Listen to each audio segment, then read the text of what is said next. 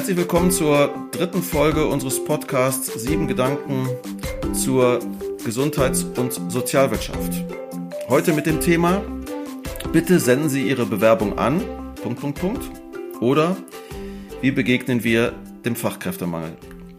Wir haben wieder sieben Personen versammelt, die aus verschiedenen Blickwinkeln etwas zu dem Thema beitragen können. Und ich stelle sie zunächst einmal vor. Die Idee war eigentlich, die Reihenfolge zu wählen nach dem vierten Buchstaben des Nachnamens. Aber wir haben die Reihenfolge jetzt mal etwas geändert. Aus gesundheitlichen Gründen nehmen wir Frau Warning, die gerade von Corona erwischt wurde, nach vorne, ähm, in der Hoffnung, dass sie durchhält, dabei zu bleiben und dass wir sie auf jeden Fall noch mitnehmen können, denn wir haben heute Morgen noch einen weiteren Krankheitsausfall wegen Corona von einer ehemaligen Studentin. Also wir werden beginnen mit Anja Warning, 51 Jahre, die hier aus Nürnberg uns zugeschaltet ist, promovierte Volkswirtin und wissenschaftliche Mitarbeiterin beim Institut für Arbeitsmarkt und Berufsforschung in Nürnberg. Sie beschäftigt sich im Fachbereich Prognosen und gesamtwirtschaftliche Analysen mit Arbeitsmarktforschung und sie ist auch Lehrbeauftragte an unserer Hochschule im Master Wirtschaftswissenschaften im Sozial- und Gesundheitswesen. Dann haben wir Klaus Schellberg, 58 Jahre, zugeschaltet aus Stein bei Nürnberg, Professor für Betriebswirtschaftslehre und Studiengangsleiter in den Studiengängen Master Sozialmanagement, Bachelor Sozialwirtschaft und unseren neuen Bachelor Management in der Sozial- und Gesundheitswirtschaft und Mitinhaber der Unternehmensberatung XIT. Neben mir hier sitzt Brigitte Bürkle, 58 Jahre, Professorin für BWL mit den Spezialgebieten Personalmanagement, quantitative Methoden und Unternehmensführung im Sozial- und Gesundheitswesen und Vizepräsidentin der Evangelischen Hochschule. Dann haben wir Rahel Schön, 28 Jahre, hier aus Nürnberg zugeschaltet. Sie hat einen Bachelor in Sozialwirtschaft, ist Absolventin des Masterstudiengangs Wirtschaftswissenschaften im Sozial- und Gesundheitswesen und sie ist Leiterin des Käthe Reichert Alten- und Pflegeheims der Arbeiterwohlfahrt in Nürnberg. Mein Name ist Uwe Kaspers. Ich bin hier an der Evangelischen Hochschule in Nürnberg Professor für Betriebswirtschaft für Sozialunternehmen und arbeite als Unternehmensberater für Sozialunternehmen, meistens im Bereich Controlling, Digitalisierung und immer mehr auch im Bereich der Immobilienbewirtschaftung. Ich rufe jetzt nochmal alle in der Reihenfolge auf und bitte Sie in einem Wort vielleicht kurz einen Hashtag zu nennen, der auf Ihren Gedanken zur Sozialwirtschaft hinweist. Also zunächst Anja Warning hier in Nürnberg. Was ist Ihr Hashtag? Chance. Klaus Schellberg in Stein, was ist dein Hashtag? Systeme optimieren. Brigitte Bürkle hier neben mir. Alle Chancen nutzen. Rahel Schön, was ist ihr Hashtag? Too big to fail. Mhm. Und mein Hashtag lautet Gaskraftwerke. Wir beginnen mit den ersten zehn Minuten und dem ersten Gedanken zum großen Thema Fachkräftemangel von Anja Warning. Und nochmal vielen, vielen Dank, dass Sie dabei sind, obwohl sie jetzt das Fieber schon ereilt hat. Ganz herzlichen Dank. Gerne. Die aktuell ganz unwürdige Situation in den Kinderkliniken, unwürdig für die dort Beschäftigten und unwürdig für die Eltern und für die Kinder, die hat mich auf den Gedanken gebracht, dass es erst wieder in breiter Front sozusagen schlimme Bilder und schlimme Nachrichten auf allen Kanälen geben muss, damit wir die Chance ergreifen, Dinge zu ändern. Mich hat es tatsächlich ein bisschen erinnert an ganz unschöne Bilder in der Corona-Krise, wo erst dann auch die Letzten begriffen haben oder die fast Letzten. Wir sind hier wirklich in einer ganz, ganz kritischen Situation. Und das ist für mich jetzt ein Punkt, wo wir dann gleichzeitig aber die Chance haben, etwas zu ändern, weil es eine ganz breite Unterstützung dafür gibt, dass es so nicht bleiben kann, dass wir tu etwas tun müssen, dass wir eine bessere Versorgung wollen. Da sind wir uns alle einig, nahezu alle, denke ich jedenfalls. Und jetzt ist die Frage, was tun wir? Wenn ich bei dem Thema bleibe, erinnere ich mich gerade zurück an 1989. Da bin ich nach Berlin zum Studium gegangen und in der Charité Ostberlin sind reihenweise die Fachkräfte weggelaufen, als die Mauer geöffnet wurde. Es war damals auch eine ganz dramatische und kritische Situation. Und ich war eine von vielen absolut Ungelernten. Damals habe ich studiert. Ich bin zur Charité und habe dann dreimal in der Woche den ganzen Nachmittag auf einer Kinderstation verbracht und habe mit den Kindern einfach gespielt, gelernt, Faxen gemacht, sie getröstet. Da brauchte ich keine Qualifizierung, da brauchte ich keinen Anlernen, da brauchte ich nur ein Führungszeugnis. Und ich wünsche mir für den Gesundheitsmarkt im Moment, dass wir hier viel differenzierter rangehen, an welchen Stellen brauchen wir wirklich die Fachkräfte, die ausgebildeten, gut ausgebildeten Fachkräfte und an welchen Stellen können wir unterstützen mit nicht oder wenig ausgebildeten Personen.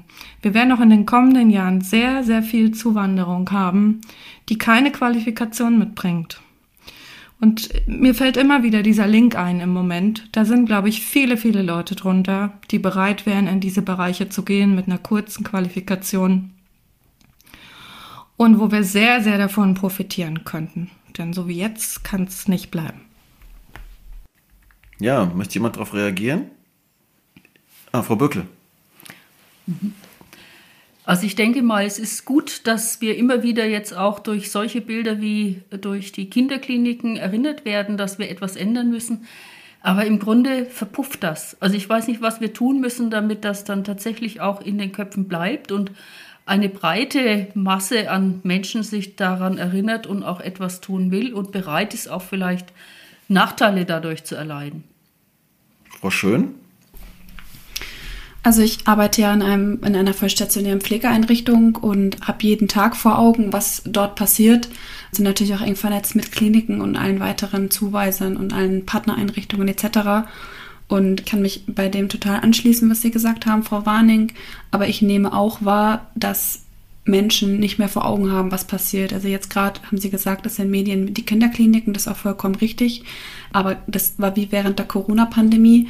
Auch jetzt haben wir noch Corona in den Einrichtungen und es interessiert keinen. Also da kann man noch so viel erzählen und sonst wie. Es, es interessiert keinen, es nimmt auch keiner mehr wahr und es will auch keiner hören. Von daher mache ich mir da schon große Sorgen, wie wir dagegen angehen können. Frau Bückle noch? Also ich kann mich erinnern, ich habe im ausgehenden Winter, letzt, letzten Winter, eine Bachelorarbeit betreut, die eine gelernte Kinderkrankenpflegerin äh, geschrieben hat.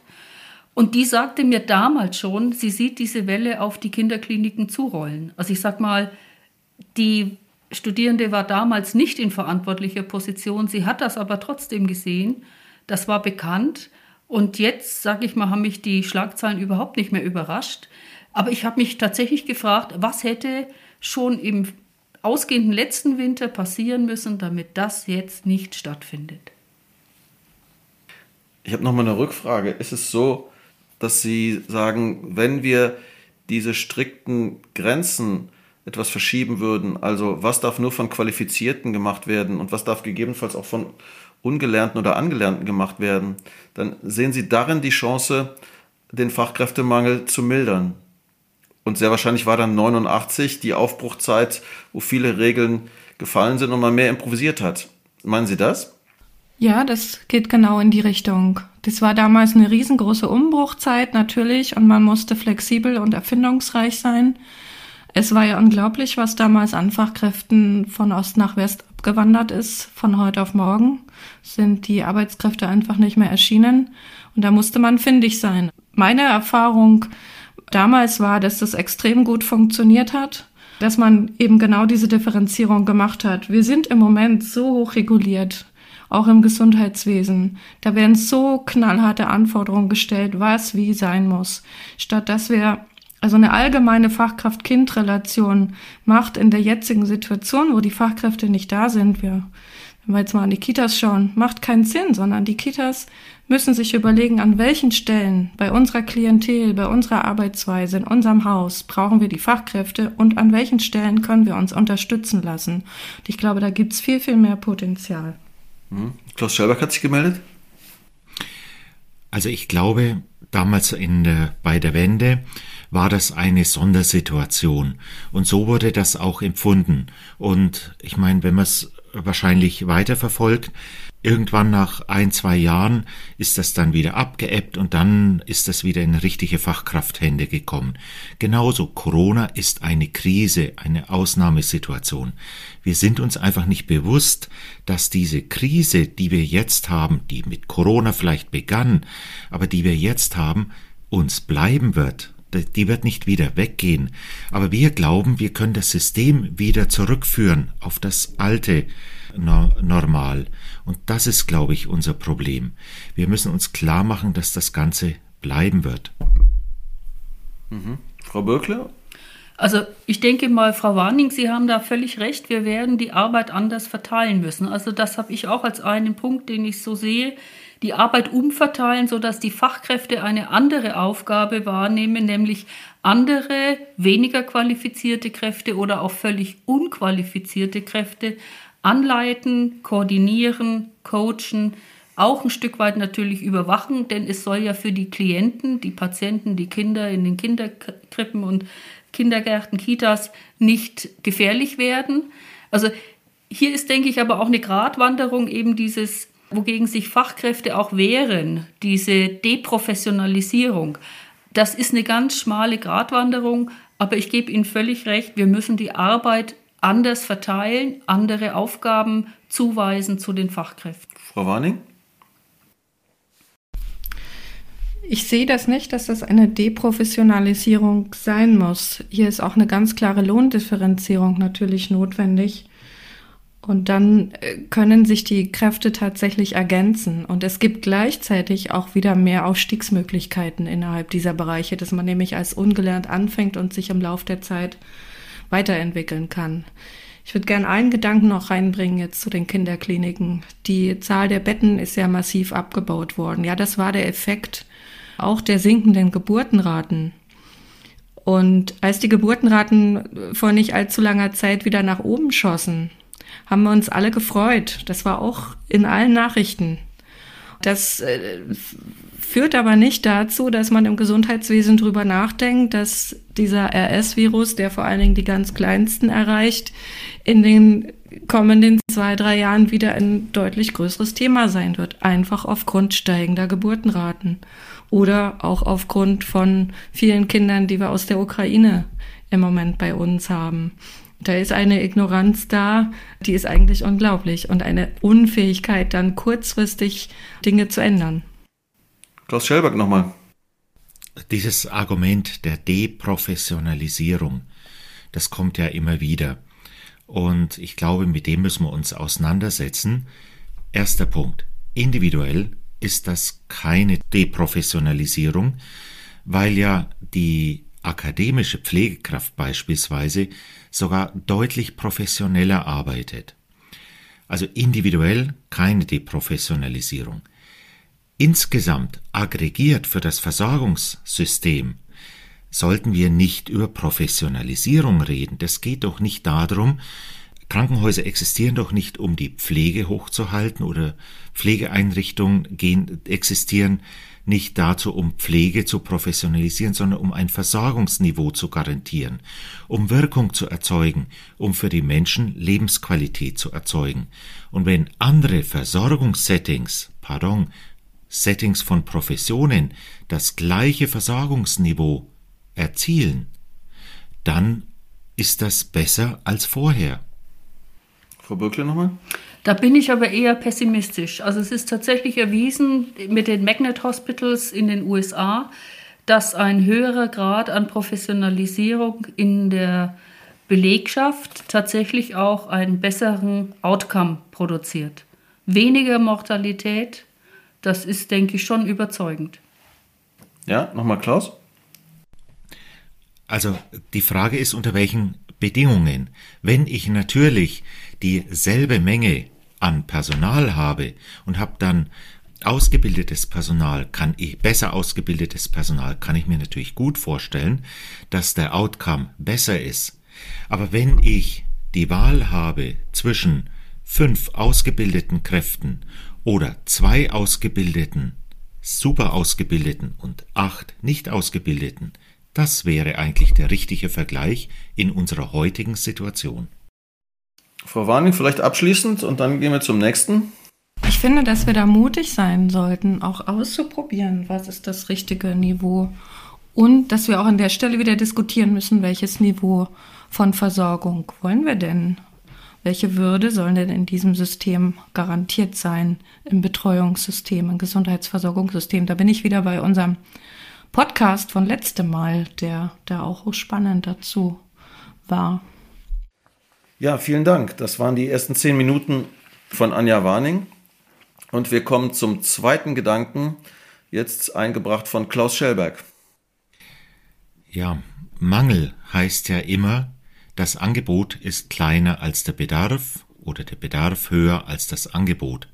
Fachkräftemangel heißt demzufolge zu wenig Fachkräfte im Vergleich zum Bedarf. Ich möchte ansetzen am Bedarf, an der Optimierung unserer Versorgung mit Pflege, Erziehung, sozialer Arbeit im Hinblick auf den Einsatz von Personal. Wie können wir also die gleiche Wirkung erzielen, die gleiche Menge Leute erzielen, versorgen in gleicher Qualität mit weniger Personal und nicht durch die Anwerbung von neuen Kräften, besserer Bezahlung oder ähnlichem. Das ist sicherlich auch ein Beitrag, aber aus meiner Sicht nicht der zentrale Hebel, sondern die zentrale, der zentrale Hebel liegt in der Optimierung des Systems, so dass wir weniger Personal brauchen. Einen ersten Ansatzpunkt dazu haben wir ja schon angedeutet, nämlich gerade eben die Frau Warning mit dem Thema Fachkraftquote. Neben der Fachkraftquote müssen wir an der Stelle durchaus auch mal über das System der Verteilung der Aufgaben mit anderen Berufsgruppen nachdenken oder Umsystemen. Was dürfen Verwaltungskräfte, was dürfen Ärzte, was dürfen auch Ehrenamtliche? Da gibt es tatsächlich auch Modelle aus anderen Zeiten, aus anderen Ländern, aber das will ich ja jetzt nicht nochmal vertiefen. Ein zweites, äh, was wir tun sollten, ist die Frage uns stellen, was können wir durch Digitalisierung und Robotik lösen? Wo können wir das Personal hier entlasten? Brauchen wir denn für jede Verrichtung, auch wenn sie mal sehr banal ist, wenn sie sehr physisch ist, für alle Verrichtungen kann nicht manches von dem auch ein Roboter erledigen? Können wir nicht manche administrativen Aufgaben durch geschickte Techniklösungen Lösungen ersetzen? Und dann der dritte, vermutlich größte dieser drei Hebel. Wir haben wenn, ja ein ganz großes Maß an Verwaltungsorganisationsaufwand. Viele Studien in der Pflege gehen von mehr als 50 Prozent indirekte Pflege aus. Hier müssen wir ganz massiv überlegen, was können wir hier weglassen, automatisieren, verändern. Müssen wir denn alles dokumentieren? Wie sehen eigentlich unsere organisatorischen Prozesse intern aus? Was ja wirklich erstaunlich ist, manche Untersuchungen äh, weisen aus eine Dokumentationszeit, Übergabezeit, Wegezeit und dann 20, 25 Prozent Organisationszeit. Was ist das jetzt eigentlich, wenn Dokumentation, Übergabe, Wegezeiten schon weg sind? Wenn wir diese Faktoren überlegen, dann könnten wir vielleicht bei jedem Faktor 10 Prozent Wirksamkeit des Personals verbessern. Wir hätten in dem Fall vereinfacht gesagt schon mal 30 Prozent Personalmangel beseitigt. Und dann könnte ein Effekt zusätzlich eintreten. So etwas macht vermutlich auch die Arbeit an sich attraktiver. Eine Arbeitsaufgabe, ein Arbeitgeber, der mir Wirksamkeit ermöglicht, der nicht Lehrprozesse fordert, der nicht Bürokratie fordert, der wird auch attraktiver. Pflege, Pädagogik, Kindererziehung wird ja nicht deshalb abgelehnt, weil sie als sinnlos angesehen wird, die Generation Z, die Sinn sucht, die könnte ja vielleicht dann, wenn sie wirksam ist, aber nicht sich mit Lehrprozessen beschäftigt, viel besser mit dieser Aufgabe auch identifizieren. Was uns natürlich klar sein muss, das ist etwas, das dürfen wir jetzt nicht nur dem einzelnen Arbeitgeber im Sozial- und Gesundheitsbereich anlasten. Das ist etwas, das muss sich auch die Verwaltung, die Ordnungsbehörden, unser gesamtes System überlegen. Ja, mir kommt der Gedanke, dass wir das Sicherheitsniveau vielleicht reduzieren müssen. Also die Dokumentation dient ja letztlich dazu, dass wir uns einstellen auf Auseinandersetzungen hinsichtlich der, der Qualität und dass wir anhand der Dokumentation mögliche Fehler nachweisen oder nachweisen, dass wir keine Fehler gemacht haben. Und wenn wir da von unserem Niveau etwas runterkämen und nicht die Dokumentation vielleicht im Zweifelsfall äh, zu Rate ziehen, sondern Zeugenaussagen, die bekunden, wie es gelaufen ist, dann könnten wir da sicher was tun und ich glaube, das würde eine ganze Menge helfen. Frau Schön. Also ich wollte da gerne direkt Bezug nehmen auf Herrn Schellbergs äh, Ausführungen, denen ich äh, insgesamt sehr zustimmen kann. Ähm, das Ding ist, im Bereich von der stationären äh, Langzeitpflege äh, hat, ja die, hat ja die Regierung viel versucht schon, um Maßnahmen zu ergreifen, um dem Fachkräftemangel entgegenzuwirken, unter anderem zum Beispiel die konzertierte Aktion Pflege. Und eine Maßnahme aus diesem ganzen Programm war, dass nach 113c nach SGB 11 bundeseinheitliche Personalbemessung ab Juli 2023 eingeführt werden soll in allen stationären Pflegeheimen. Ein Großteil von den Sachen, die Sie jetzt gesagt haben, hat dieser Paragraph auch mit aufgenommen. Das bedeutet, die Fachkraftquote wird in dem Sinne abgeschafft und es wird ein neuer Personalmix zusammengestellt mit aber einheitlichen Schlüsseln für eben ganz Deutschland. Was hier auch passiert ist, ist, dass Fachkräfte mehr in Vorbehaltsaufgaben reingehen, sodass Pflegefachkräfte und Pflegehilfskräfte mehr Aufgaben übernehmen können, die an die eben delegiert werden. Dadurch ist es quasi schon im Kommen für ab nächsten Jahr, aber es ist genau der Punkt, den Sie jetzt genannt haben, der mir auch so auf dem Herzen liegt, nämlich dieser Change Management Prozess, der jetzt in einem kleinen Paragraph im Gesetz drinsteht, der wird kommen ab nächsten Jahr. Es ist nochmal die Frage, wie wird es in Bayern wieder umgesetzt, weil natürlich Bayern immer versucht, einen Sonderweg zu gehen und auch Bayern ja im Gegensatz zu den anderen Bundesländern bessere Personalschlüssel hat und die natürlich einen Besitzstandschutz wollen, damit sie sich nicht verschlechtern, was sie auch nicht werden. Äh, zumindest ist das so zugesagt worden. Aber man merkt hier genau den Punkt, den Sie genannt haben, nämlich die Träger sind mit diesen Aufgaben komplett alleine. Es gibt jetzt schon erste Träger, die sich Konzepte und Modelle überlegen und natürlich überlegen alle in den Einrichtungen, wie kann man es umsetzen weil auch ziemlich viele Sachen vage sind. Es gibt dazu eine große Studie von Professor Rothgang mit Modelleinrichtungen, wo schon versucht wird, es auf einzelnen Wohnbereichen umzusetzen.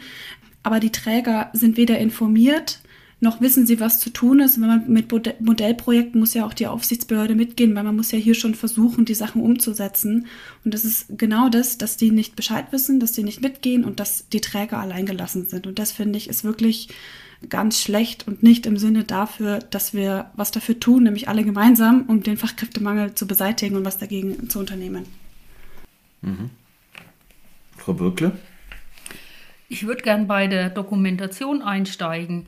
Also ich bin zwar Betriebswirtschafterin, aber weiß durch die Kontakte zu den Studierenden und Praktikern und Praktikerinnen doch über den Wert der Dokumentation. Also ich sehe es nicht als Kontrollinstrument für irgendwelche Gerichtsverfahren an, sondern tatsächlich, das ist der Weg, wie 24 Stunden, sieben Tage die Woche ein Austausch an Informationen erfolgen kann, von einer Schicht auf die andere und insofern ein Steuerungsinstrument, ohne dass ich eine Vorgesetzte brauche, die dann eben schaut, dass alle die richtigen Informationen haben. Also da würde ich mal davor warnen, das nur zu verteufeln, sondern ich sehe da auch Vorteile drin. Man kann aber, um den Gedanken von Herrn Schellberg aufzugreifen, natürlich da auch die Digitalisierung sehr gut nutzen. Zum Beispiel tatsächlich einfach Bausteine hernehmen, die dann eingefügt werden. Dokumentation wird dadurch auch klarer, weil sie nicht mehr von der Handschrift abhängt und solche Dinge. Mhm. Klaus, willst du direkt reagieren oder später sollen wir die anderen erst vorziehen? Mach die anderen erstmal. Okay, ja. Frau Schön hatte sich direkt beim Thema Dokumentation gemeldet.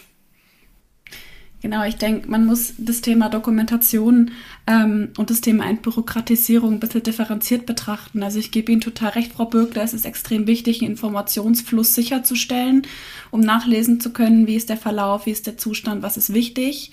Aber solange wir in dem Prozess sind, dass nehmen wir an, wir haben eine Person, die nicht mehr selbstständig laufen kann, die liegt also im Bett hm, und muss gelagert werden, weil sie keine Eigenbewegung mehr hat, damit sie keine Wunden bekommt am Körper, keine Druckgeschwüre, kein Dekubitus. Und die muss gelagert werden von rechts auf den Rücken nach links und so weiter. Und da gibt es ein Lagerungsprotokoll. Und dann kommt die Prüfbehörde und sie schaut sich die Person an. Der Hautzustand ist gut, ist intakt, keine Druckstellen, keine, keine Rötungen, alles wunderbar. Und im Lagerungsprotokoll sind aber zwei offene Stellen drin. Da ist nicht klar, wann wurde da gelagert und was ist da passiert. So ist also davon auszugehen, dass die Lagerung gemacht wurde, sonst hätte man es am Hautzustand gesehen, aber die Lagerung wurde nicht dokumentiert.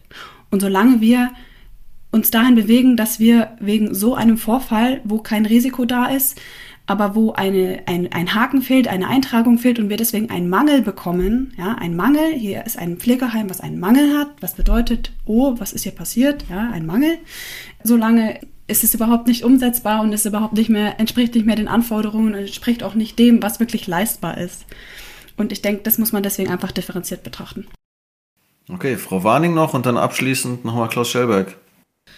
Ja, die Dokumentation als Instrument der Steuerung ist sicherlich auf der einen Seite wichtig und auf der anderen Seite muss man mal hinschauen, wie viel haben denn die Patienten davon abgesehen von der juristischen Seite, wenn zwar die Informationen über Befunde zum Beispiel, die im Krankenhaus äh, gemacht werden durch die Untersuchung, wenn diese Befunde zwar in irgendwelchen Systemen drinstecken und theoretisch Ärzte, Schwestern und so weiter darauf zugreifen können. Aber keiner hat Zeit, sich mit dem Patienten und seinen Angehörigen hinzusetzen und mal in Ruhe zu erklären, wie, die, wie der Stand der Dinge ist.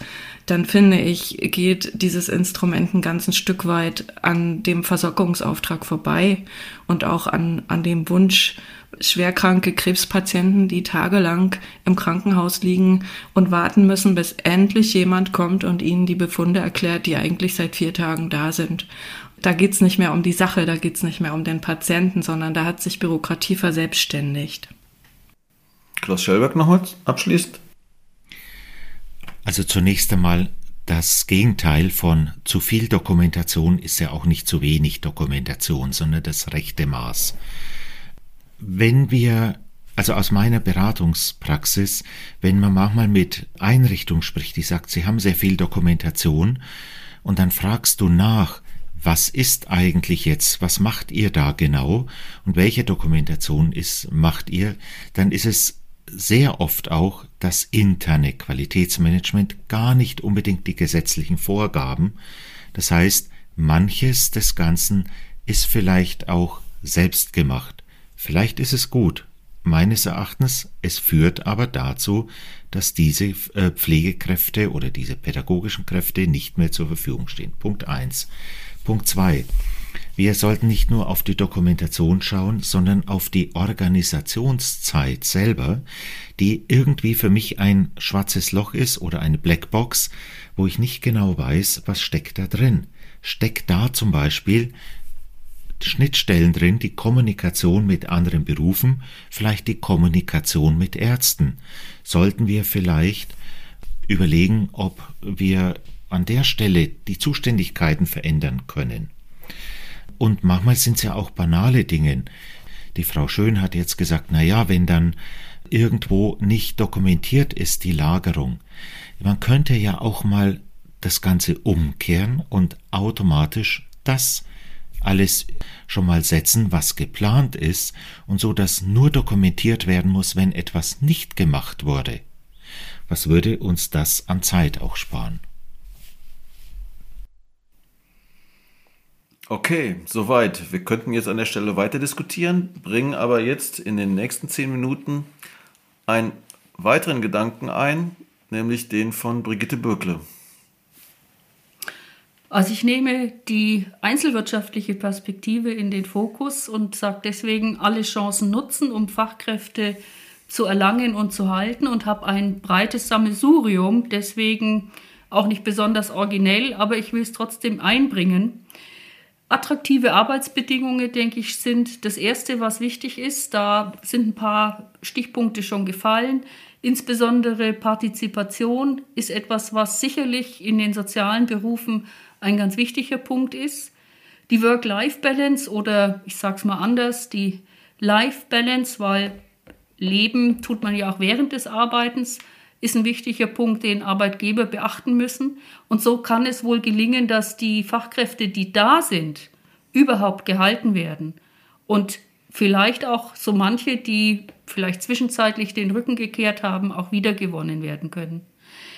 Sicherlich tragen auch andere Entgeltstrukturen dazu bei, denn das Ganze, was ja die BWL als Gratifikationskrise kennt, haben wir ja jetzt gerade in Corona-Zeiten auch sehr gut gesehen. Also die Unzufriedenheit mit dem Corona-Bonus spricht da Bände. Natürlich auch Nachwuchs gewinnen, den gezielt auch suchen und auch die Leute, die schon mal einen ersten Schritt gewagt haben, auch weiter qualifizieren. Also von der ungelernten Kraft zur Hilfskraft, von der Hilfskraft zur Fachkraft und von der Fachkraft weiterqualifizieren durch Weiterbildung oder auch ein Studium. Da brauchen wir natürlich auch gerade in Bezug auf die jüngeren Generationen auch andere Wege. Social Media soll nur ein Stichwort sein. Wir haben beispielsweise vom Deutschen Pflegerat auch die Forderung, dass ein verpflichtendes soziales Gesellschaftsjahr abgeleistet werden soll nicht, weil da viel Arbeit gemacht oder erledigt wird damit, sondern weil da vielleicht dann jemand hängen bleibt. Also einfach mal reinschnuppern in den Beruf, das war schon immer eine gute Methode, überhaupt die Sache nahezubringen. Und last not least will ich schon auch noch die Fachkräfte oder die Kräfte überhaupt aus dem Ausland ansprechen. Wir tun hier meiner Meinung nach viel zu wenig, um die in den Arbeitsalltag und auch in unsere Gesellschaft zu inkludieren. Das heißt, wir müssen nicht nur bei den ausländischen Kräften ansetzen und da gute Arbeitsbedingungen und Lebensbedingungen schaffen. Aus meiner Sicht ist es auf jeden Fall wichtig, hier auch die Kolleginnen und Kollegen aus Deutschland, also die nicht eingewandert sind, die auch mit in den Fokus zu nehmen und hier eine Willkommenskultur aufzubauen. Vorhin hatte ich schon eingebracht, die Arbeit umverteilen, neue Aufgabenfelder schaffen, mehr Qualifizierung für das Thema anleiten, jemanden überwachen, sagen, wo es lang geht, für die Kräfte, die weniger qualifiziert sind. So können wir vielleicht auch tatsächlich mit weniger Fachkräften auskommen. Denn aus meiner Sicht ist es nicht eine Frage, wie wir Bedarfe definieren, sondern wir haben einen wachsenden Bedarf. Also wir haben rein demografisch im Bereich der Pflege einen immens wachsenden Bedarf und durch die, das Generationenverhalten, die Enkelkinder der Babyboomer sozusagen, haben wir auch im Bereich der Kinder immer wieder Wellen, die wir bewältigen müssen. Also das kann man sich auch ausrechnen, aber offensichtlich hat das niemand gemacht. ja. Ja, ich frage mich, wer jetzt, wer jetzt der Akteur sein muss bei diesen ganzen Maßnahmen, bei diesem ganzen Maßnahmenbündel, das Sie vorschlagen. Und ich könnte mir vorstellen, dass diejenigen, die jetzt in der Praxis mit der Tatsache irgendwie zurechtkommen müssen, dass ich 30 Tage A4 Diensten abzudecken habe, also 120 Kästchen auszufüllen habe, dass die sagen, naja, Frau Birkle, Sie haben zwar recht, das müssten wir alles machen, aber wo sollen wir noch die Ressourcen hinbekommen und uns da, um uns da am Personalmarkt besser aufzustellen? Also wie kommen wir sozusagen aus diesem Notfallmodus raus, um diese ja sicherlich wirksamen, aber doch auch zeitintensiven Maßnahmen durchzuführen? Soll ich gleich mhm. dazu? Mhm. Ja, sehe ich auch so. Also ich sehe das auch so. Ich kann mir aber äh, das, was wir hier an der Hochschule auch machen, im Grunde, wir versuchen zu qualifizieren, um für diese Aufgaben überhaupt zu sensibilisieren und auch natürlich die Leute fit zu machen für einen solchen Berufsalltag im Management. Also das sehe ich jetzt auch als meine Aufgabe. Das ist sozusagen das, wofür ich eigentlich überhaupt arbeite. Und ich denke aber auch, dass es ein Umdenken braucht bei den Führungskräften. Also nicht mehr nur jammern über alles, das passiert immer und die Zeit, denke ich mir, und die Energie könnte man auch in Maßnahmen umsetzen. Mhm. Frau Schön? Ähm, also ich denke, das ist genau das Thema, dass die Einrichtungen viel jammern und dass gleichzeitig die Maßnahmen, die eigentlich zu ergreifen sind, total auf der Hand liegen und total logisch sind Und ich glaube, da würde Ihnen auch wirklich jeder zustimmen. Aber ich glaube, es braucht dafür wirklich nochmal zusätzlich Power und Ressourcen in Zeit, um sich da auch strategisch aufzustellen, weil das, was aktuell in Einrichtungen passiert, ist nicht mehr als Dienste abzudecken. Jetzt, wo alle Covid-Maßnahmen gibt es ja nicht mehr, muss sich keiner mehr isolieren. Im Pflegeheim, in den Krankenhäusern darf das Personal trotzdem nicht arbeiten, auch wenn es nur leichte Symptome hat. Sondergenehmigung mal ausgeschlossen, auf die man natürlich entsprechend auch warten muss und äh, das erst abklären muss. Erstmal müssen die Leute nach Hause gehen. Und dann ist natürlich immer die Frage, wer versorgt denn jetzt die Leute, sodass auch Leitungskräfte mit in die Pflege einspringen, Nachtdienste abdecken, Schichten unterbesetzt sind, geteilte Dienste machen müssen. Und da ist es natürlich, das muss man einfach sagen, extrem herausfordernd, sich noch die Ressourcen einzuplanen, um sich strategisch weiterzuentwickeln, was aber absolut notwendig wäre, weil man ansonsten aus diesem ganzen Teufelskreis und aus dieser Negativspirale überhaupt nicht mehr rauskommen kann. Frau Warning? Aus meiner Sicht fehlt im Moment noch das Bewusstsein dafür, dass sich das Gesundheitssystem zumindest im Bereich der Pflege, was Sie jetzt beschrieben haben, und auch in den Kliniken wirklich an einem Kipppunkt befindet, weil immer mehr Fachkräfte die Berufe verlassen, weil sie keinen Spaß mehr haben, weil sie völlig überlastet sind, weil sie keine Wertschätzung empfinden. Und wir sind da jetzt wirklich in einer sehr, sehr besonderen Situation. Die Politik tut aber, finde ich, noch immer so, als könnten wir in unseren altbekannten Strukturen und regularischen Abstimmungen und so weiter vorankommen. Ich erinnere mich jetzt gerade an Brandenburg und Sachsen, die in der Corona-Krise den Kliniken gar nichts anderes übrig blieb, zumindest einigen Kliniken, als die Bevölkerung aufzurufen, wer kann kommen und kann uns bei der Essensversorgung der Patienten helfen. So ein Beispiel und das hat funktioniert. Im Moment wünsche ich mir, dass die Einrichtungen, die Kliniken hier die Flexibilität bekommen und auch das gesetzgeberisch sozusagen erlaubt wird, solche Dinge auszuprobieren. Die ein oder andere Fachkraft bleibt auch da übrig und ja, man braucht jemanden, der den Job übernimmt, das Ehrenamt zu koordinieren und die zu koordinieren und äh, zu verteilen und einzuweisen und so weiter, die sagen, ja, ich hätte da Lust. Es sind doch so viele, die gern was machen würden, aber die Strukturen erlauben das gar nicht. Das macht mich im Moment sehr betroffen, weil das, wir sind in einer sehr, sehr besonderen Situation und wenn uns noch mehr Fachkräfte weglaufen, die wir eigentlich unbedingt halten müssten, dann äh, werden wir noch mehr Stationen haben, die zumachen. Klaus Schellberg? Also ich möchte nochmal die einzelwirtschaftliche Ebene, die die Frau Bürkle gerade eben benannt hat, herausstellen.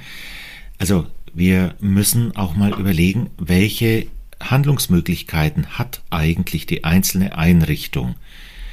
Und nur um zu sagen, wir haben jetzt über die Gewinnung von Arbeitskräften aus dem Ausland gesprochen. Nun gehen natürlich viele ausländische Fachkräfte auch wieder nach Hause. Also viele von denen, die wir vor vier, fünf Jahren gewonnen haben, sind heute schon nicht mehr da. Und da ist, glaube ich, wirklich die Aufgabe des einzelnen Arbeitgebers zu sagen, was passiert da eigentlich? Was waren da die Ursachen? Wo kann ich als Arbeitgeber hier handeln? Entweder kann tatsächlich der einzelne Arbeitgeber was machen, wenn das aber nicht der Fall ist und wenn er glaubt, das liegt irgendwo am System, an der Gesellschaft, dann ist es aber auch die Aufforderung an diesen Arbeitgeber, sich dafür einzusetzen, und zwar konkret, was muss da passieren. Und irgendwie ist das für mich immer noch so ein diffuser Bereich. Was genau ist es eigentlich? Da würde ich mir wünschen, ein klares, offenes Eintreten der Verbände und sagen, genau das ist es. Frau Bürkle und dann will abschließend Frau Schön. Also ich würde sagen, äh, ja, ich, meine Perspektive ist die einzelwirtschaftliche und ich kann als Unternehmen da einiges machen. Und wenn ich was mache, dann passiert Folgendes, dann ziehe ich die Arbeitskräfte an mich, die fehlen dann eben woanders. Also das können wir uns als Wirkung durchaus so vorstellen. Also ein Überbietungswettbewerb, gerade mit Abwerbeprämien, der findet ja schon lange statt. Also ist eigentlich was Ungewolltes, sage ich mal, mit den Abwerbeprämien zumindest, aber ansonsten attraktivere Arbeitsbedingungen, dann ziehen die anderen, müssen einfach nachziehen. Sonst kriegen sie gar keine Leute mehr. Ich würde gerne aber auch noch mal auf dieses Thema Szenario, was passiert, wenn eingehen. Also wir haben tatsächlich in der Corona-Zeit ja auch viel Personalausfall in den Altenheimen gehabt. Ich habe mit einem Leiter eines Hauses gesprochen, der gesagt hat, er hat in den Spitzenzeiten praktisch noch nicht mal die Hälfte an Personal da gehabt. Und es mussten dann die Angehörigen, Ehrenamtliche haben dann gepflegt. Ich habe mich dann gefragt, die Ehrenamtlichen, das werden wahrscheinlich hauptsächlich Angehörige gewesen sein. Und dann frage ich mich, wenn wir das Thema auch mit den Kitas haben, da sind ja auch immer wieder mal Warnstreiks. Tatsächlich, was passiert dann? Also es passiert, wenn die Leute, die in den sozialen Einrichtungen arbeiten, mal in Streik gehen oder aus Krankheitsgründen nicht da sind oder sie sind nicht da, weil sie überhaupt mangeln. Also es hat einen Mangel an ihnen. Was passiert dann? Dann müssen die anderen ran. Also die, die das nicht gelernt haben, die, die eigentlich in anderen Jobs sind und die fehlen dann da eben. Also das heißt, das ist so ein Dominoeffekt. Schmeiße ich ein Steinchen um, gibt es eine ganze Kette und vielleicht auch noch mit Verzweigungen, wo dann auch noch irgendwas hapert. Also wir haben das jetzt in den Corona-Zeiten ja auch tatsächlich gesehen, wie die Ketten sind, wenn an einer Stelle irgendwas nicht funktioniert, wer dann mit Zeitverzögerung natürlich auch noch alles betroffen ist. Und das werden wir in diesem Fall auch haben. Wir werden das vielleicht sogar schneller spüren, als uns lieb ist. Okay, Frau Schön und Frau Warning noch. Dann kommen wir zum nächsten Gedanken. Ich habe meinen Gedanken gerade verloren. Okay, kein Problem. Wir sind ja dann gleich auch dran. Frau Warning. Ja, ich hätte noch eine Frage an Herrn Schellberg. Wie gut sind denn die Verbände aus Ihrer Sicht organisiert? Also meiner Wahrnehmung nach, aber ich bin da nicht so firm drin in dem Bereich, nicht so gut. Und was müsste passieren, damit Sie mehr erreichen? Okay, direkt dazu. Die Verbände sind schon gut organisiert. Die Verbände sind aber üblicherweise auch sehr politisch unterwegs. Was manchmal fehlt, und deshalb bin ich da bei dem Thema einzelwirtschaftliche Ebene eingejagt, dass die konkreten Bedarfe, Anliegen der Organisation, der Einrichtung, der Leistungsanbieter da nicht vertreten sind oder weniger vertreten sind. Eher die politische Forderung, was braucht der einzelne Pflegebedürftige, da sind sie gut, nicht immer so gut ist es, wenn es die, um die Bedarfe der einzelnen Einrichtungen geht. Und das liegt meines Erachtens auch teilweise daran, dass die Verbandsebene nicht immer diese super gute Rückkoppelung hat zu den Einrichtungen. Mhm. Frau Birkle und dann wirklich abschließend Frau Schön nochmal. Also ich frage mich schon, äh, ob die Verbände, gerade jetzt auch in Corona-Zeiten hat sich das gezeigt, nicht doch an vielen Stellen einfach auch überfordert sind. Ich werfe das jetzt so hm. ungeschützt in die Diskussion. Hm. Frau Schön, Sie haben Ihren Gedanken wieder? Ich habe ihn wieder, ja. Gut. Und zwar wollte ich nochmal Bezug nehmen auf das Thema mit den Ehrenamtlichen, die in den Heimen und Krankenhäusern ausgeholfen haben. Also es war ja tatsächlich so, dass während Corona auch in vielen Einrichtungen sehr viele Ehrenamtliche geholfen haben, unterstützt haben, sogar aus den Bereichen Kitas, gerade am Wochenende, wo die Kitas ja zu sind in der Regel, aber auch die Bundeswehr.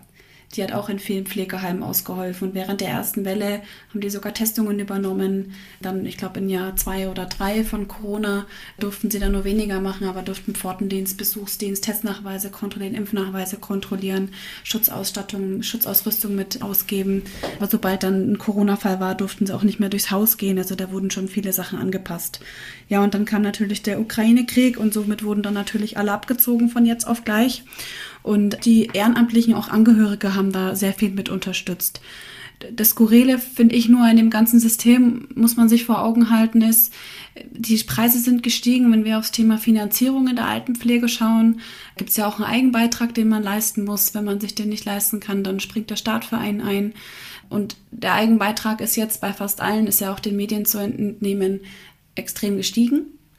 Und das heißt aber nicht, dass die Qualität natürlich besser wird, ja, was auch nicht zwingend Grundlage ist. Aber natürlich aus Sicht der Kunden ist es natürlich schon skurril, wenn sie selber mit unterstützen. Sie sehen, da ist überall Mangel und gleichzeitig zahlen sie mehr für die Dienstleistungen, die sie erhalten bzw. auch nicht erhalten. Und die Träger, das kann ich so bestätigen, die sind mit vielen Sachen extrem überfordert, weil sie Gesetze hingeklatscht bekommen von heute auf morgen, ob es jetzt Corona-Richtlinien sind, wo sich Behörden nicht auskennen, wo dann Einrichtungen besser informiert sind als Behörden oder Nachfragen ewig nicht beantwortet werden, auch vom Staatsministerium keine Konkretisierung kommen, bis hin zu neuen gesetzlichen Vorgaben, Anfragen, hey, können wir das so umsetzen, wir haben hier Personalmangel, keine Antwort, keine Verantwortung übernommen wird, vielleicht auch gar nicht die Bereitschaft oder die Möglichkeit auch da ist, aber die Träger sind schon mit vielen Sachen da alleingelassen. Und Klar, manche sind besser organisiert, manche schlechter. Aber am ersten Mal sind die Träger ziemlich alleingelassen in ziemlich vielen Punkten. Mhm. Okay, vielen Dank. Und wir gehen sofort weiter zu Frau Schön. Sie haben mir schon so viele Aspekte eingebracht. Ich bin gespannt, was jetzt Ihr Kerngedanke eigentlich ist. Ich bin auch gespannt, was mein Kerngedanke ist. Also ich bringe viele Gedanken mit. Es ist mir schwer gefallen, mich auf einen Gedanken zu beschränken. Mhm. Ähm, das Thema ist, dass wir nicht in eine Krise reingeraten, sondern dass wir schon mitten in einer Krise sind. Und so sehr das auch manche Menschen immer noch nicht wahrnehmen wollen, es ist einfach der Fall. Das Personal meldet sich heute krank, es kündigt morgen, Wohnbereiche werden in zwei Monaten nicht mehr belegt und Pflegeheime schließen in einem halben Jahr. Haben ja auch viele Pflegeeinrichtungen jetzt schon geschlossen, weil es einfach nicht mehr gut läuft, das Unternehmen, weil das Pflegeheim nicht mehr wirtschaftlich arbeiten kann es ist ja einfach so, dass einfach das Ganze sich zu einem Arbeitnehmermarkt hin entwickelt hat. Das bedeutet, wir haben sehr wenig Mitarbeitende und wir haben aber eine sehr hohe Nachfrage und die Nachfrage steigt ja auch. Die Lebenserwartung steigt zunehmend an, dadurch steigt die Multimorbidität, die Komplexerkrankungen steigen, die psychischen Erkrankungen im Alter nehmen zu, die auch herausforderndes Verhalten mit sich bringen. Und es ist schon heute nicht genug Personal da, um diese Leute zu versorgen. Die Babyboomer-Generation wird jetzt schon ein paar Mal angesprochen. Diese Mitarbeitenden gehen in Rente, aber auch die ersten Babyboomer aus der Generation ähm, werden dann schon wieder pflegebedürftig und müssen versorgt werden. Die Pflegeeinrichtungen kommen natürlich in eine extreme Schieflage, weil das Ganze natürlich so aussieht, dass die Auslastung einfach sinkt, weil die Betten nicht belegt werden können, weil das entsprechende Personal dazu fehlt. Und bei all diesem Mangel von Pflegekräften rückt natürlich auch der Aspekt der Qualität der Dienstleistung in Fokus, die nämlich meiner Meinung nach sinkt. Zusätzlich ist es so, nachdem das ein Arbeitnehmermarkt geworden ist, die ganze Misere, dass es zusätzlich noch mehr Menschen gibt, die eben studieren wollen oder mehr Pflegekräfte, die weggehen vom Bett, die sich weiterentwickeln wollen, was sehr gut ist, aber es braucht eben auch ausgebildete Menschen, die an der Basis arbeiten, nämlich die auch in der Grundpflege mit drin sind, weil schon da fangen sehr wichtige Themen an, Prophylaxen und so weiter. Auch die generationalen Entwicklungen spielen natürlich mit rein, wurde auch schon genannt, Generation Y, Generation Z, wollen mehr Freizeit, die wollen nicht einspringen, ja, die wollen ihre Freizeit genießen, ihr Leben genießen, die wollen Teilzeit arbeiten und die können sich halt ihre Arbeitsstellen und Jobs raussuchen und gehen dann natürlich teilweise auch zu Zeitarbeitsfirmen, weil die eine höhere Entlohnung bieten können oder sie noch ein Fahrzeug dazu bekommen oder zusätzliche Leistungen, die können sich ihren, ihren Dienst da aussuchen und haben natürlich flexiblere Möglichkeiten einfach vorzugeben, was sie können und die kriegen das dann auch. Viele Pflegekräfte sind durch die hohe Belastung von der Corona-Pandemie auch aus der Pflege komplett rausgegangen, weil die Rahmenbedingungen nicht mehr zu dem passen, was sie sich vorstellen, auch nicht mehr zu dem passen, was sie qualitativ leisten können oder was sie leisten wollen. Sie haben keine Wertschätzung erhalten, nicht nur von den Einrichtungen selber, sondern von der ganzen Gesellschaft. Und die Belastung durch die Personalausfälle sind einfach extrem geworden mit geteilten Diensten, mit zwölf Stunden Schichten. Und das Problem ist halt, wir hatten ja schon vor Corona einen starken Mangel und in der Zeit sind die einfach, die haben extrem abgeliefert, vor allem am Anfang. Da standen alle auf ihren Balkonen, haben geklatscht und die haben, die haben gearbeitet, gearbeitet, gearbeitet, gearbeitet. Und es ist jetzt immer noch so, ja. Es ist klar, waren wieder Teilwochen, wo sich erholt werden konnte. Aber dann ging die nächste Welle schon wieder los. Da war zu wenig Erholung, zu viele Menschen, die gegangen sind. Und für die Träger heißt es natürlich, dass die finanzielle Lage einfach schlecht geworden ist. Es gab ja einen Corona-Rettungsschirm, kann jetzt sagen, staatliche Leistungen, war ja auch schon Thema hier im Podcast, ist kritisch zu bewerten insgesamt. Aber das hat halt die Einrichtungen über Wasser gehalten und der ist jetzt seit Mitte des Jahres weggebrochen und dadurch gibt es viele Liquiditätsschwierigkeiten auf allen Ebenen. So, ist natürlich die Frage, was kann man jetzt machen? Ich denke, es ist ein Mix aus ganz vielen Facetten, die als Lösung gegeben werden müssen. Von daher fand ich die ganzen Hashtags zum Thema alle Chancen oder Chancen insgesamt total gut ich denke, es geht schon da los, wo Einrichtungen ohne viel Know-how oder ohne groß viele Ressourcen zusätzlich zu haben, was abliefern können, und zwar Social Media Recruiting, Mund-zu-Mund-Propaganda, Stellenanzeigen anpassen. Nur wir fordern das und das und das, zehn Punkte, sondern wir, was bieten wir ihnen denn? ich denke, dass die Bindung schon beim Vorstellungsgespräch anfängt. Also wann haben Sie denn Zeit, uns sich bei uns vorzustellen und nicht, ja, kommen Sie bitte morgen um die Uhrzeit hier und hier hin. Thema Recruiting aus dem Ausland ist auch ein riesengroßes Thema. Es geht darum, Menschen zu unterstützen bei der Wohnungssuche. Es geht die unterstützen im Anerkennungsverfahren, was auch ein großes Dilemma ist, finde ich. Es wird sehr lang gewartet, bis die Anerkennungsverfahren bearbeitet werden. Wir haben ausgebildete Fachkräfte aus dem Ausland und es dauert Ewigkeiten, bis sie anerkannt werden hier. Oder Arbeitserlaubnisse werden nicht weiter verlängert. Es verzögert sich so, dass Menschen in der Zeit nicht arbeiten gehen dürfen. Die kriegen kein Gehalt in der Zeit und sie fehlen natürlich auch. Es muss mehr ausgebildet werden. Springerpools müssen aufgebaut, aber auch refinanziert werden. Onboardings, Einarbeitung, ganz wichtiges Thema in den Einrichtungen. Und natürlich geht es auch viel um das Thema Wertschätzung in den Teams selber, um Teamzusammenhalt, einfach das, was Spaß macht, in die Arbeit zu gehen. Wie ist mein Team aufgebaut? Helfen wir uns gegenseitig oder, oder ist es nur ein, ein Kämpfen in der Arbeit? Klar geht es auch um Flexibilisierung von Dienstzeiten, Gleitzeitmodelle oder sogenannte Mami-Dienste. Ich denke, da haben auch schon viele Träger gute Sachen erreicht und wir haben da auch schon gute Erfahrungen mitgemacht. Manche fangen erst um 8 an und gehen dann um 13 Uhr wieder. Ja, das ist aufwendig, manchmal mit Übergaben und so weiter, aber wo ein Wille ist, ist auch ein Weg, äh, bin ich der Meinung. Und ich denke, die Rücksichtnahme auf die private Situation ist auch ein wichtiger Punkt. Auf Kostenträgerseite oder was, was kann man so fordern an Sozialpolitik, weil da muss sich ja auch viel ändern. Gehalt ist natürlich ein Punkt, aber nicht die, die große Lösung, weil mit mehr Gehalt kommt nicht mehr Qualität und kommen nicht unbedingt mehr Leute. Ich denke auch Pflegeroboter ist auch ein wichtiges Thema, muss noch mehr auf die Agenda.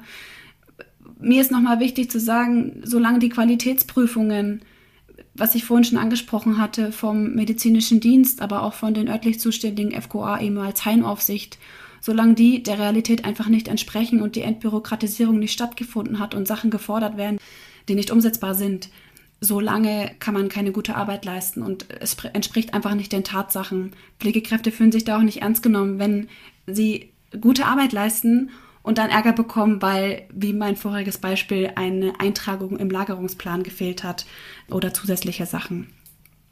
Das Thema, dass Angehörige mit mehr ins Boot geholt werden müssen, gibt es ja auch in anderen Ländern ja schon viele Modelle, wo das läuft. Wurde auch schon genannt, aber finde ich auch nochmal wichtig, auch mit Behörden zu klären, dass es einfach gestattet wird und erlaubt wird, dass man viele Sachen ausprobiert, um Lösungen zu finden. Und ich denke, die Pflege ist ja eine gesamtgesellschaftliche Aufgabe. Wie viel uns ist, ist uns das eigentlich wert? Aktuell ist es so, dass die Träger alleingelassen sind mit dem Prozess vom Change Management und dass sich Pflegekräfte nicht ernst genommen fühlen sei es bei der einrichtungsbezogenen Impfpflicht oder sei es beim Pflegebonus etc. Da gibt es viele Beispiele, wo ich Verständnis dafür habe, wenn Menschen sagen, ganz ehrlich, was sollen wir noch alles machen und wann kommt denn was zurück oder wer sieht uns denn? Ja, das sind meine Gedanken zu dem Thema. Also Sie haben ja erst die Pflegeeinrichtung im Ausnahmezustand beschrieben und dann ein ganzes Bündel von Lösungsansätzen, wenn ich Sie jetzt zwingen würde, aus dem Bündel mal das Naheliegendste zu nehmen, was die Einrichtungen tun könnten und das Wichtigste, was Sie von externen, von denjenigen, die die Rahmenbedingungen bestimmen, fordern würden. Wenn man es mal versucht, auf zwei Punkte zu bringen, also, weiß ich, könnten Sie es so fokussieren? Also ich würde sagen, dass Einrichtungen schauen müssen, wie ihr jeweiliger Bedarf im Haus ist auf der Trägerseite, um da ganz individuell zu schauen, was, was brauchen die Menschen hier? Sind es Abläufe, die geändert werden müssen, um da Entlastung zu schaffen? Oder sind es, was Herr Schellberg vorhin auch gesagt hat, wie sind eigentlich die Prozesse vom internen Qualitätsmanagement? Ich denke, da kann man schon auch wirklich ohne viel zusätzliche Ressourcen schauen, was kann man vereinfachen und leaner machen. Und ich denke, auf Kostenträgerseite ist schon das Thema der finanziellen Unterstützung ein großes Thema, weil wenn das nicht passiert, werden noch mehr Pflegeeinrichtungen bankrott gehen und schließen müssen und dann gibt es noch weniger Pflegeplätze insgesamt. Frau Warning. Ja, Sie hatten gesagt, dass Einrichtungen schließen müssen, weil sie sich wirtschaftlich nicht mehr rechnen.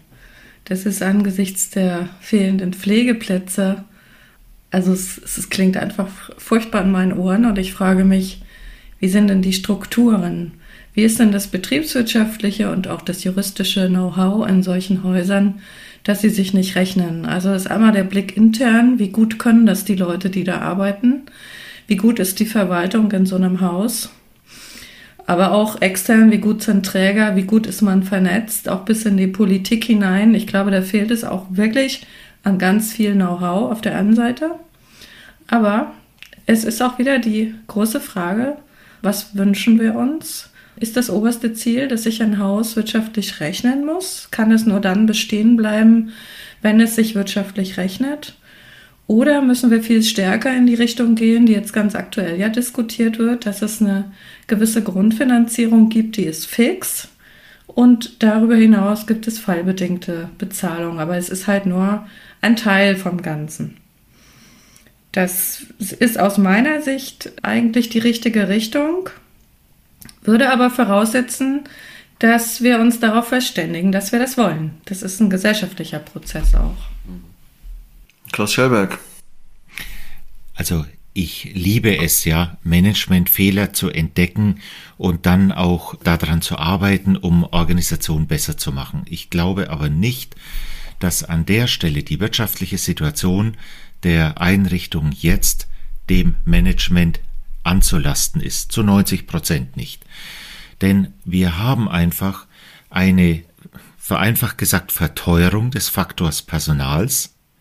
Aber wir können das an unsere Kunden, sei es nun in Form von Eigenanteil oder aber gegenüber der Pflegekasse nicht durchsetzen. Im Grunde stecken die Einrichtungen in der ähnlichen Situation wie der Toilettenpapierhersteller Hakle, der vor kurzem Insolvenz angemeldet hat, der auch gesagt hat, seine Energiepreise sind gestiegen, aber er konnte es an den Einzelhandel nicht weitergeben. Wir müssen Wege finden, dass diese Erhöhung der Preise auch weitergegeben wird an die Pflegekassen, oder aber an die Privatleute. Und die Privatleute müssen dann politisch dafür sorgen, dass so etwas eben über anderes System wieder öffentlich finanziert wird oder nicht. Also da steckt, glaube ich, aus meiner Sicht momentan wirklich das Problem. Was im Übrigen auch bedeutet, dass wir so etwas deutlicher gegenüber der Politik sagen müssen. Pflege wird teurer werden. Soziales wird teurer werden. Mindestens so wie die Energiepreise. Mhm. Frau Böckle? Also ich denke auch, es ist einfach zum einen das Fehlen eines Marktes und das andere ist äh, das Ausgeliefertsein auf einem Markt. Das Fehlen eines Marktes bei der Preissetzung, das haben wir vor allem im Krankenhaus ja gesehen, das hat nicht funktioniert mit den Fallpauschalen. Deswegen auch ein kompletter Paradigmenwechsel jetzt. Also für mich ist das jetzt die, die Nachricht des Jahres gewesen vor kurzem. Und im Altenheim haben sie, wenn sie wissen, über in der Regel über ein Jahr einen Pflegesatz verhandelt, da kommen sie nicht aus, egal welche Preise sich dann ändern in dieser Zeit. Und da hängen sie auch vom Verhandlungspartner ab, ob sie ein paar Cent mehr oder weniger kriegen. Das ist die eine Seite. Bezüglich meiner Leistungen kann ich eigentlich nicht auf einem Markt agieren als Einrichtung, aber ich muss auf dem Arbeitsmarkt agieren, also als tatsächlichen Markt. Das heißt, hier bin ich ausgeliefert, einem Angebot und einer Nachfrage auf dem Markt und kann da eigentlich dann immer nur gucken, wer bleibt jetzt für mich übrig, zu welchem Preis. Also auch da habe ich sozusagen, die Schere geht in beide Richtungen auf. Mhm. Ich finde das ganz spannend, dass äh, durch den Beitrag von Frau Warning jetzt die Frage dieser diese Neuorientierung bei der Krankenhausfinanzierung ins Spiel gebracht wurde. Und äh, Frau Schön, ja, Sie haben ja die wirtschaftliche Situation der Pflegeeinrichtungen angesprochen und die Not, die dann auch zu finanzieller Not führt ich bin da eigentlich relativ hoffnungsfroh, weil mir jetzt was jetzt kürzlich rausgekommen ist, weil, weil, mich dieser, weil mir dieser Prozess sehr gefallen hat. Zumindest habe ich überhaupt nicht mitbekommen, dass Herr Lauterbach da 16 Experten in den letzten Wochen um sich versammelt hat, die ziemlich dicht gehalten haben. Da war nichts in der Presse und die, wie ich finde, einen überraschend konstruktiven und durchdachten Vorschlag gebracht haben, um jetzt die Krankenhausfinanzierung neu zu regeln. Und ich sehe auch keinen überparteilichen Dissens sozusagen, also keinen überparteilichen Streit, der darin besteht, dass die Belange der Altenpflege jetzt nicht gehört werden. Und meine Hoffnung ist ein bisschen, dass diese Bewegung, die jetzt in die Branche gekommen ist, ausgehend von dieser Kinderkrankenpflegekrise und der Krankenhausfinanzierungskrise, dass das auch in der Pflege gehört wird. Also ich bin da eigentlich optimistischer als noch vor einem halben Jahr oder vor einem Jahr. Okay, mögen Sie abschließend noch dazu sagen? Sonst würden wir zum nächsten Gedanken gehen, Frau Schön. Ah, Frau Warning nochmal. Ja, ich finde das schön, was Sie gesagt haben. Das lässt einen tatsächlich optimistisch stimmen. Aber große Sorgen mache ich mir um die Föderalismusdebatte an dieser Stelle. Und da sind wir im Gesundheitswesen an genau der gleichen Stelle wie im Bildungswesen. Da geht es um das Recht der Länder, diese Dinge zu bestimmen und zu entscheiden. Und es geht nicht um die Sache. Das ärgert mich gerade sehr. Ja. Dann kommen wir zum letzten Gedanken in dieser Runde, nämlich zu dem, was ich einbringen möchte. Und mein Hashtag war ja Gaskraftwerk. Und ich möchte eine Analogie mal einbringen zwischen der Lohnfindung in der Pflege oder im Gesundheits- und Sozialwesen und dem, wie es auf dem Strommarkt läuft. Wir haben ja im Energiemarkt jetzt gelernt, dieses Merit-Order-System, was ja so funktioniert, dass ich die verschiedenen Anbieter, diese verschiedenen Stromanbieter aneinanderreihe und ordne von der preiswertesten Energiequelle, nämlich in dem Fall von den Erneuerbaren, dann über die Atomkraftwerke bis Kohle und dann Gaskraftwerke und haben dann gelernt, dass die Preisbildung sich orientiert an der Energiequelle, die letztlich die teuerste letzte Stromeinheit liefern kann. Und ich mache mir seit ein paar Monaten Gedanken über die Funktion der Personaldienstleister und erlebe auch in der Praxis, dass die, man würde jetzt sicher aus Kundensicht sagen, unverschämten Preise, die aufgerufen werden, dass man sich da, dass das, das Effekte gibt. Ich habe in der Praxis jetzt schon Mitarbeitervertretungen erlebt, die gesagt haben, naja, liebe Einrichtungen, wenn wir das Geld, was jetzt mehr für die Personaldienstleister ausgegeben wird, wenn wir das unter den Mitarbeitern verteilen würden, dann könnten wir sicherlich Motivationseffekte erzielen. Ich denke aber, dass der Arbeitsmarkt nicht so flexibel ist wie der Energiemarkt und dass man nicht so zu so einem Agreement kommt. Aber ich denke, dass tatsächlich die Personaldienstleister an der Stelle eine gewisse Wohlfahrtswirkung haben. Denn sie machen deutlich, wo ist denn der Preis, den ich am Ende noch fordern kann, wenn die Alternative ist, entweder zahlst du mir jetzt diesen Preis oder ich bekomme die Stunde Pflegekraft gar nicht mehr. Es zeigt halt, wie teuer gegebenenfalls die Arbeitsstunde sein kann und was, wo die Zahlungsbereitschaft ist oder wo die Zahlungsbereitschaftsgrenze ist in dieser Branche. Und ich denke, das wird auch mittelbar denjenigen, die in der Pflege arbeiten, zugutekommen, weil sie einfach mutiger Lohnforderungen stellen können. Denn die Arbeitgeber sehen halt, was die Alternative ist, die halt viel teurer ist. Insofern würde ich den Personaldienstleistern da, ich übertreibe jetzt mal, ich, ich provoziere mal, eine sinnvollere Rolle fast zuweisen als den Gewerkschaften, die ja diese Forderungen mit anderen Begründungen abgeben und nicht so erfolgreich sind. Als zweiten Gedanken will ich aber unbedingt nochmal einbringen, das ist auch schon angesprochen worden, das Problem oder die, die Lösungsmöglichkeit der Auslandsrekrutierung. Ich will nur mal eine Zahl, die man relativ einfach berechnen kann, in die Runde werfen, die ich relativ oft zitiere. Jeden Tag gehen in Deutschland 1100 Menschen mehr in Rente, als durch Schulabgänger ausgeglichen werden können. Jeden Tag 1100. Also das ist ja eine Zahl, die vom, von der Bundesagentur eingebracht wird. 400.000 Leute, die wir brauchen jedes Jahr, sind halt 1100 am Tag und man kann dann schon pro Sekunde ausrechnen, wie viele Leute da gehen. Und ich denke, es ist eine komplette Illusion zu denken, dass wir diese Lücke tatsächlich mit Menschen, die hier sind, die hier geboren wurden, ausgleichen können. Was mich hoffnungsfroh stimmt, ist, dass wir auf diesem Planeten kein demografisches Problem haben.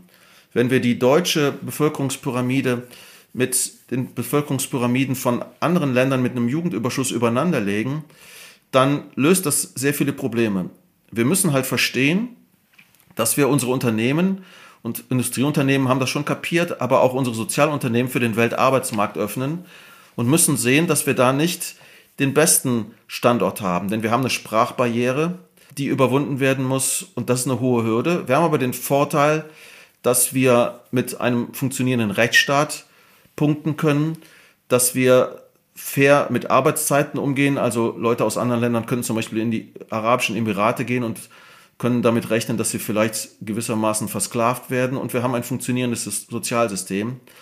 Und ich denke, wenn sich Unternehmen in diese Richtung bewegen, dann ist die Auslandsrekrutierung auf jeden Fall ein Teil dieser Lösung. Okay, Frau Schön. Also ich würde gerne auf beide äh, Thesen oder Forderungen eingehen. Und zwar als erstmal zum Thema Personaldienstleister. Ich sehe das ein bisschen anders, weil natürlich kann man sagen, okay, dieser Preis bildet sich komplett am Markt. Aber das Problem ist, dass da auch Verzerrungseffekte dabei sind weil ich kann ja nicht alle miteinander vergleichen, die Menschen, die von den Zeitarbeitsfirmen oder Personaldienstleistern in die Häuser gehen, in die Krankenhäuser gehen. Manche haben eine Urkunde, aber man fragt sich, wie sie die Urkunde bekommen haben. Und natürlich hat man mit diesen Mitarbeitenden auch in eigenen Einrichtungen zu tun. Die gibt es nicht nur bei Personaldienstleistern. Aber was ich schon etwas skurril finde, auch auf menschlicher Ebene, und wie, wie, es geht halt hier auch um Menschen am Ende des Tages, ist das in den Hochzeiten von Corona, also im Normalfall ist es so, dass aktuell so eine Pflegefachkraft in der Altenpflege zumindest zahlt man ungefähr pro Stunde zwischen 47 Euro und 57 Euro netto. Also grober Stundensatz. Das heißt, wenn netto plus, plus Mehrwertsteuer. Genau, die Mehrwertsteuer mhm. kommt noch oben drauf. Mhm. Und wenn man die jetzt also nur so in Zeiten einsetzt, wo es keine Zulagen gibt, nicht im Nachtdienst, nicht am Wochenende, dann ist, sind man schon ungefähr, also bei 8000 Euro geht es los im Monat. Ähm, bei denen kommt natürlich so viel an, dass es sich für die mehr lohnt, da zu bleiben, als woanders hinzugehen. Ich denke mal, Einstiegsgehalt ungefähr pff, kommt dann aber auch wieder drauf an. Manche verdienen 4000, manche verdienen 3200, kommt auf die Berufserfahrung an. Wie gesagt, manche haben noch ein Auto dazu bekommen ähm, oder andere Leistungen. Und das ist skurril, dass in den, in den äußersten Corona-Zeiten bis zu 80 Euro, 90 Euro die Stunde verlangt wurde für die, wo kein Personal da ist, wo man sich fragt, wer soll die Bewohner versorgen. Natürlich bucht man die dann. Aber was, was sind denn das für Auswirkungen und was bedeutet das? Und was bekommt man für Pflegekräfte von, von den Zeitarbeitsfirmen, die nichts dafür können? Ja, der, der Pflegemangel, der ist überall. Der ist bei Zeitarbeitsfirmen, in Krankenhäusern, in Pflegeheimen. Aber ich finde es, ich, ich kann es nicht so leicht hinnehmen, weil ich das, weil ich mich da jeden Tag drüber ärgere und das nicht nachvollziehen kann. Mhm. Und Thema Recruiting, ähm, also wenn man sich die Zahlen allein anschaut, statistisch ist es definitiv so, dass man durch Recruiting das lösen kann. Aber wir müssen halt auch hier schauen, dass die Rahmenbedingungen angepasst werden, weil nur dadurch, dass wir die Leute hierher holen, ist halt noch keinem wirklich geholfen die müssen eingearbeitet werden. Dann gibt es manchmal auch Probleme mit den An Anerkennungsverfahren, sodass sie noch einen Anpassungslehrgang machen müssen oder eine Kenntnisprüfung. Die Verfahren dauern relativ lange, die Arbeitserlaubnis und die müssen da sehr engmaschig begleitet werden. In den großen Kliniken gibt es ja ganze Programme, ganze Menschen, die dafür eingestellt sind. Hier, welcome, feel good, was weiß ich, wir begleiten euch, suchen euch eine Wohnung und machen alles. Und das ist sinnvoll und gut. Aber man muss sich auch mal anschauen, wie viele von denen bleiben eigentlich am Ende des Tages da. Ich sehe es als ein Teil der Lösung, definitiv. Aber es ist nicht die einzige Lösung. Ich denke, das ist ganz wichtig zu sagen. Frau Warning? Ja, aus meiner Sicht sind die Personaldienstleister beziehungsweise das, was die Kliniken, die Einrichtungen für sie zahlen, dann das Maß an Flexibilität, was sie sich mit diesem hohen Preis erkaufen. Äh, die kann man holen und die kann man ganz schnell wieder loswerden, die, diese Arbeitskräfte. Und der hohe Preis drückt es halt ein Stück weit aus. Und es ist die Frage, wollen wir denn das Stammpersonal die ganze Zeit auf so einem spitzen Arbeitsniveau arbeiten lassen? Äh, Sie haben vorhin sehr schön beschrieben, wie erschöpft viele Kräfte in den Einrichtungen sind. Viele verlassen sie auch, weil sie selber das nicht mehr packen. Man muss doch mal wieder zu einem Arbeitsmodus zurückkehren, was dann vielleicht auch den Spaß für viele zurückbringt, wo man sagt, ja, es gibt diese absoluten Spitzenzeiten Und da müssen wir alle die Zähne zusammenbeißen und Doppelschichten machen. Und dann gibt es im Jahr aber auch immer Phasen, in denen können wir mal langsamer, da können wir nacharbeiten und können einfach mal durchschnaufen und können auch das Tolle an unserem Job wieder mal genießen. Ich habe den Eindruck, wir lassen das Stammpersonal immer auf so einem maximal Anspannungslevel gerade laufen, wundern uns, dass immer mehr rausgehen aus dem Beruf und holen uns dann teuer über die Personaldienstleister die Kräfte rein, die dann in Spitzenzeiten ausgleichen sollen. Und das ist am Ende ökonomisch vielleicht überhaupt gar nicht sinnvoll. Frau Bückle. Also da schließe ich mich an. Ökonomisch sinnvoll ist Zeitarbeit höchstens für die Leute, die als Arbeitskraft sich da zur Verfügung stellen, weil die kriegen ein höheres Gehalt. Also das ist ganz klar, weil sonst würden sie das auch nicht tun.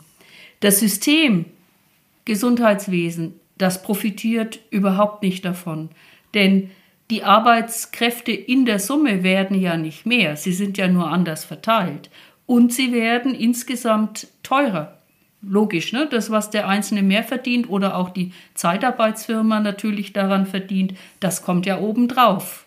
Also es wird teurer und gleichzeitig auch entsteht kein Qualitätsgewinn, sondern ein Qualitätsverlust, weil wir wissen alle, dass in den Berufen auch die Einarbeitung eine gewisse Rolle spielt. Das heißt, für manche Jobs, gerade auf Intensiv, brauche ich ein halbes Jahr Einarbeitung, bis ich als normale Kraft wirklich voll arbeiten kann. Das heißt, jeder, der dann nicht ein halbes Jahr da bleibt, sondern vorher geht, der kann ja gar nicht das Level einer gut ausgebildeten und eingearbeiteten Kraft erreichen. Also es wird offensichtlich schlechter. Was aber das Gute an den Zeitarbeitsfirmen und an dem Sachverhalt ist, da gebe ich Ihnen, Herr Kaspers völlig recht. Das hält uns einen Spiegel vor. Das hält uns nämlich den Spiegel vor, wie viel tatsächlich mehr bezahlt werden kann. Das haben Sie gesagt so auch. Ich sehe aber auch tatsächlich noch, es hält uns auch den Spiegel vor, welche Arbeitsbedingungen möglich sind. Also ich habe mir von vielen Studierenden sagen lassen, die mit Zeitarbeit Erfahrung aktiv oder auch passiv haben als Kolleginnen und Kollegen, das sind die Rosinenpicker. Also das heißt, das sind die Leute, die sich eben trauen zu sagen, hier, ich arbeite von dann bis dann und wenn ich die Arbeit nicht bekomme, bin ich nicht im Einsatz. Das heißt, hier ist so vieles möglich, was für die normalen Arbeitskräfte, die Stammpersonal überhaupt nicht möglich ist. Und das, denke ich, ist das einzig Gute an diesem Phänomen Zeitarbeit. Mhm. Vielleicht noch ganz kurz. Sie sagten, Frau Warning, der Preis ergibt sich durch die Flexibilität, was ich mittlerweile in Einrichtungen, mit denen ich zu tun habe, sehe, dass tatsächlich es nicht nur die Spitze erfasst, sondern dass tatsächlich zum Teil auf Dauer Zeitarbeitsfirmen eingesetzt werden, die die Lücke, die dauerhaft im Bereich des Stammpersonals ausgleicht. Und dass das nicht die Lösung ist, sehe ich absolut so. Aber diese Indikatorfunktion, die ähm, halte ich halt für ganz bedeutsam. Ja, Frau Warning nochmal. Ich würde gerne nochmal auf den Punkt zurückkommen, dass wir versuchen, aus dem Ausland zu rekrutieren und dann die Leute natürlich dazu bewegen müssen, auch bleiben, zu bleiben. Es sind doch schon so viele da. Und in den Flüchtlingsunterkünften, ich breche das jetzt mal ganz weit runter, da kann ich aus meiner ehrenamtlichen Tätigkeit einfach berichten. Es sind so viele engagierte junge Leute vor allen Dingen da, die gerne Fuß fassen wollen und nicht wissen, wie sie es machen sollen. Und in den Flüchtlingsunterkünften zum Beispiel ist die Situation doch nicht anders. Da ist doch auch kein Personal, was die jungen Leute an die Hand nimmt und ihnen zeigt, welche Perspektiven und Möglichkeiten sie hier haben. Da liegt so viel brach. Und es ist so beeindruckend auf der anderen Seite, wenn man dann junge Männer und Frauen trifft die fünf, sechs Jahre schon hier sind und den Einstieg, wenn auch mit großen Schwierigkeiten geschafft haben und wie stolz sie sind und man merkt, sie wollen. Aber dieser Einstieg ist für sie so schwer und ich frage mich oft, warum schauen wir nicht dahin, gerade in den Bereichen, wo wir auch mit ungelernten Kräften anfangen können, die sich dann weiter qualifizieren, warum schauen wir nicht dahin zu denen, die schon da sind und bleiben wollen? Das muss man dazu sagen. Viele wollen bleiben. Dies war der letzte Gedanke. Und bevor wir den Podcast schließen, ist meine Frage in die Runde, ob es den einen oder anderen Gedanken gibt, von dem Sie sagen, den sollten wir festhalten, den Sie vielleicht neu gehört haben, der vielleicht nochmal besonderes Gewicht bekommen hat? Wem fällt da was ein? Wer mag nochmal einen wichtigen Gedanken, der hier geäußert wurde, hervorheben? Ja, Frau Böckle, fangen Sie an. Ich möchte eigentlich nur noch mal bekräftigen, wir können gar nicht anders, als jede Chance zu nutzen. Es bleibt uns aus meiner Sicht nichts anderes übrig. Frau Schön. Ja, ich wollte genau das Gleiche sagen wie die Frau Böckle. Ähm, ich denke, es ist klar geworden, wir sind alle im Konsens und uns einig, dass wir jetzt sofort handeln müssen und dass sowohl Träger als auch Kostenträger und alle beteiligten Akteure gemeinsam alles Mögliche unternehmen müssen und versuchen müssen und dass da einfach mehr Flexibilität her muss, damit die Rahmenbedingungen aufgeweicht werden können und dass alle Maßnahmen irgendwie ausprobiert werden müssen, um dem Ganzen entgegenzuwirken. Ich mische mich mal ein, weil ich nicht das letzte Wort haben will. Ich fand den Gedanken nochmal bemerkenswert, dass wir an vielen Stellen gesagt haben, dass wir nicht qualifizierte Kräfte besser einbinden müssen, um da mehr Arbeitskräftepotenzial rauszuholen. Frau Warning? Ich denke, es geht auch darum, dass wir uns mehr trauen und mehr zutrauen in den Einrichtungen, bei den Trägern und auch in der Politik jetzt Sachen zu ändern und diese Änderungen auch einzufordern. Auch trauen, neue Wege zu gehen und die Grenzen die juristisch vielleicht auch bestehen, auszuloten und auf diese Grenzen deutlich hinzuweisen, sodass sich was ändern kann. Klaus Schellberg? Also bei der Vielzahl an Gedanken, die wir jetzt hatten, hat Geld eigentlich immer wieder eine Rolle gespielt, aber weiß Gott nicht die alleinige Fazit. Geld allein wird es nicht richten. Also die vereinfachte Forderung, wir müssen einfach den Pflegekräften mehr Geld zahlen, wird's nicht richten. Auch werden wir kein äh, einfach einen Wumms machen können oder wieder machen können und sagen, jetzt sanieren wir nach der Bundeswehr wieder die Pflege, sondern wir müssen irgendwo an unser System ran, wir müssen ans Eingemachte ran, wir müssen da was tun. Und das war für mich das große Fazit. Okay, das soll zumindest jetzt in diesem Teil des Podcasts die letzte Bemerkung gewesen sein. Ja, vielen Dank fürs Mitwirken. Bedanke mich bei Anja Warning, bei Klaus Schellberg, bei Brigitte Bürkle und bei Rahel Schön und wünsche insbesondere Ihnen, Frau Warning, gute Besserung. Einen Hinweis noch auf den nächsten Podcast. Der nächste Podcast, den wir in wenigen Wochen aufnehmen werden, hat das Thema der letzte begräbt den vorletzten oder wie zukunftsfest sind unsere Strukturen. Hier geht es letztlich um die Organisationsstrukturen und um die Kontrollinstanzen in unseren Organisationen.